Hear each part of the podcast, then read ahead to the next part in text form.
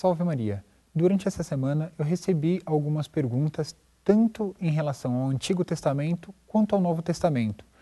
Então vou tentar, tentar respondê-las de forma cronológica. A primeira é da Regiane e ela faz a seguinte pergunta. Tenho uma dúvida em relação ao, Anti ao Antigo Testamento no Gênesis. Deus criou Adão e Eva, ou seja, homens e mulheres, pois se ele tivesse criado somente um casal, como explicaria a procriação da raça humana sem ter anomalias até findar? Por favor, eu gostaria de uma explicação sobre esse trecho. Muito obrigada e que Deus o abençoe. Então, Regiane, nós temos várias explicações para o livro do Gênesis. Por enquanto, eu não vou tratar disso para não confundir as pessoas, que seria a respeito de gêneros literários. Tem dúvidas se, primeiro, se a arqueologia e mesmo a genética explicam a existência de Adão e Eva, alguns põem em dúvida, outros tentam explicá-la. Também o Gênesis, nós temos que ter em vista que é uma linguagem mais poética, então nós temos maneiras de interpretar. Mas no caso em concreto, eu vou dar como pensavam os israelitas no Antigo Testamento. Então eu vou tomar simplesmente a palavra de Deus como ela está escrito e nada mais, não vou levantar nenhuma outra hipótese. Do jeito que está, nós vamos ver vários trechos bíblicos em que o casamento era feito sim com parentes, com gente de sua parentela. E narra-nos o, o livro do Gênesis que foi homem e mulher, Adão e Eva, os dois primeiros seres humanos criados por Deus. De seus filhos provieram depois a sua descendência. Portanto, era um casamento entre irmãos naquela época. E, inclusive, outros, outras pessoas procuravam casar-se entre as, os seus parentes. Por que isso? Porque eles queriam manter a unidade da sua família, a unidade da sua raça, a raça pura, nós podemos dizer assim. Abraão, por exemplo, quando tem que escolher uma esposa para seu filho Isaac, ele vai até a sua terra na Babilônia, manda um servo seu ir até a sua terra na Babilônia para escolher uma esposa. Também Jacó, quando vai se casar, casa-se com gente de sua parentela, filhas de, sua, de seu tio Labão, na terra de sua mãe também. Então, essas pessoas tinham a necessidade de manter essa união familiar, porque era uma sociedade patriarcal. Então, eles mantinham junto a família. Não é cada um nasce aqui, depois se separa da mãe, vai morar em outro lugar. Não, eles procuravam manter a família inteira unida. Então, a mentalidade daquele povo, casar entre os seus. Seria mais ou menos, para nós, as proporções geográficas, é, de quantitativa, casar com uma pessoa do mesmo país. Ou seja, para manter aquela raça, a pureza daquela raça. Seria mais ou menos essa a mentalidade daquele povo. A segunda pergunta que a Regiane também faz é a seguinte, eu vou ler aqui para todos. Ainda não consegui distinguir a diferença entre judeus e israelitas. A terra prometida foi prometida aos israelitas. Mas e os judeus? Onde entram na história? Eles são também de Israel? São israelitas? Bom, então vem aqui essa diferenciação são o mesmo povo em épocas diferentes. Quando surgiu esse nome de Israel, segundo a Bíblia, novamente, não vou dar segundo uh, os recursos que nós temos com a própria palavra de Deus. Segundo a Bíblia, Israel surgiu de uma luta que Jacó, que é filho de Isaac, e Isaac é filho de Abraão. Então Jacó lutou com um anjo, voltando de um exílio que ele teve que ficar exilado na terra de sua mãe, voltando para sua terra, em Israel, ele tem o nome Jacó. Só que ele lutando com um anjo, ele recebeu o nome do anjo de Israel, que quer dizer Israel, quer dizer é, forte contra Deus. Seria uma, mais ou menos a tradução desse nome. E os seus filhos, ele teve doze filhos, homens, e uma filha mulher. Os seus doze filhos são conhecidos como as tribos de Israel. Tribos não é uma tribo como nós entendemos aqui na nossa cultura latino-americana, mas tribo é uma tribo patriarcal, como nós já explicamos, de pai para filho, de filho para neto, tá, tá, tá.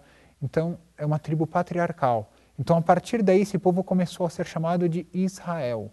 Mais para frente, essas doze tribos vão se separar. Dez ao norte desse, do país de Israel vão ter esse nome de Israel, o país de Israel. E duas tribos ao sul vão ter o nome de Judá. Essas duas tribos de Judá vão ser conhecidas como os judeus. Essa história eu vou deixar para responder, para comentar no próximo programa. Então, vou contar a história de como foi a divisão dessas tribos e por que o reino do norte chama-se Israel e o reino do sul chama-se Judá. Mas foi aí que teve essa diferenciação. Então, a primeira vez que teve o nome de Israel foi Jacó lutando com um anjo, que o próprio anjo lhe deu o nome de Israel. Uma terceira pergunta que veio, que eu vou responder hoje, é da Liliane. É já sobre o Novo Testamento, nos Atos dos Apóstolos. Eis a pergunta dela. Minha, minha dúvida é quando ela foi à missa, teve uma leitura dos Atos dos Apóstolos, do capítulo 16, versículo 6. Ela ainda faz a, tem a caridade de fazer essa a citação. E diz que o Espírito Santo proibiu São Paulo ir à Ásia, de fazer a pregação na Ásia. E ela tem dúvida, e a questão que ela põe é: será que os árabes não estariam convertidos hoje se ele tivesse feito essa pregação na Ásia? E vem aqui a resposta para Liliane. Ela pergunta se tem alguma interpretação para essa passagem. Não há. Por que, que o Espírito Santo impediu São Paulo de ir pregar na Ásia nessa ocasião? Não tem uma explicação. Nós podemos inventar, mas não vai ser a resposta, porque a própria Bíblia não diz. Qualquer coisa que eu disser vai ser uma invenção, uma hipótese, e eu prefiro não dar uma resposta que não existe a tentar inventar alguma coisa. O que eu posso, isso sim, frisar é que o Espírito Santo, ele age onde quer. São os eternos desígnios de Deus. Eu vou lhe dar um exemplo, Liliane.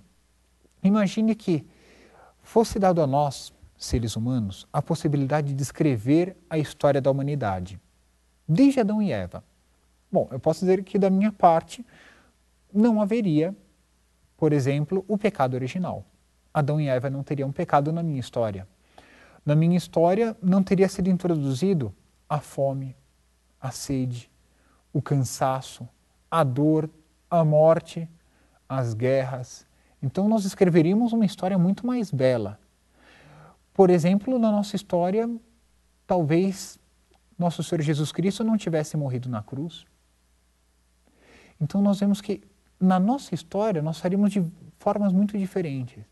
Só que a nossa história não seria tão bela quanto um Deus, nosso Senhor Jesus Cristo, que se encarna e morre por nós no alto da cruz. Na história de Deus, que é, é a história mais perfeita, nosso Senhor Jesus Cristo morre na cruz e tem a possibilidade de Deus se oferecer inteiramente a nós, ao ponto de nosso Senhor Jesus Cristo morrer por nós. Na nossa história, nós faremos um mundo quase que um conto de fadas. Na história de Deus, ele mostra como o homem, o ser humano em geral, mesmo pecando, mesmo violando a aliança com Deus, Deus não viola a sua aliança conosco. Então a história de Deus é sempre a mais perfeita. Por que, que o Espírito Santo proibiu São Paulo de pregar na Ásia e fez, ao contrário, ele foi pregar na região da Macedônia nessa ocasião? Ou seja, foi toda a cultura europeia toda a conversão da Europa se deu a partir daí também. São os eternos desígnios de Deus. Deus tem os seus desígnios, o Espírito Santo fala para cada um de nós. E até hoje, se nós formos perguntar para qualquer missionário quem o inspira para ir pregar, pregar neste ou naquele local, é o Espírito Santo. Às vezes a voz do Espírito Santo é clara.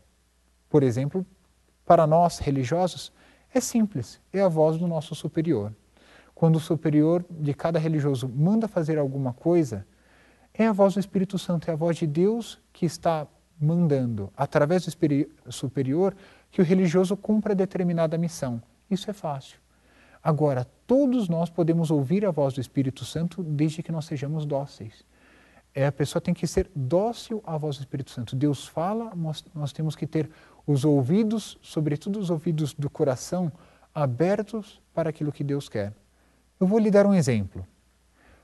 São Francisco Xavier, ele foi chamado por Deus a fazer a pregação na China, mas ele morreu entrando na China. Ele não chegou a entrar, não chegou a fazer um apostolado com os chineses.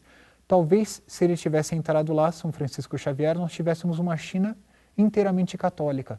Por que, que Deus tirou a sua vida no momento em que ele ia entrar no país? Deus o sabe. Nós, porém, devemos sempre ter essa mentalidade. Se Deus fez assim, foi o melhor. Então nós temos que sempre estar dóceis para ouvir o que o Espírito Santo tem a falar aos religiosos e aos não religiosos e saber que nós devemos fazer todo o esforço, mas quem na verdade semeia e faz frutificar qualquer obra de evangelização, qualquer obra de apostolado, é o Espírito Santo, é o próprio Deus. Assim estão respondidas as três perguntas propostas para hoje, sobre duas sobre o Antigo Testamento e uma no Novo Testamento. E na semana que vem nós começamos um novo tema, se Deus quiser. Salve Maria!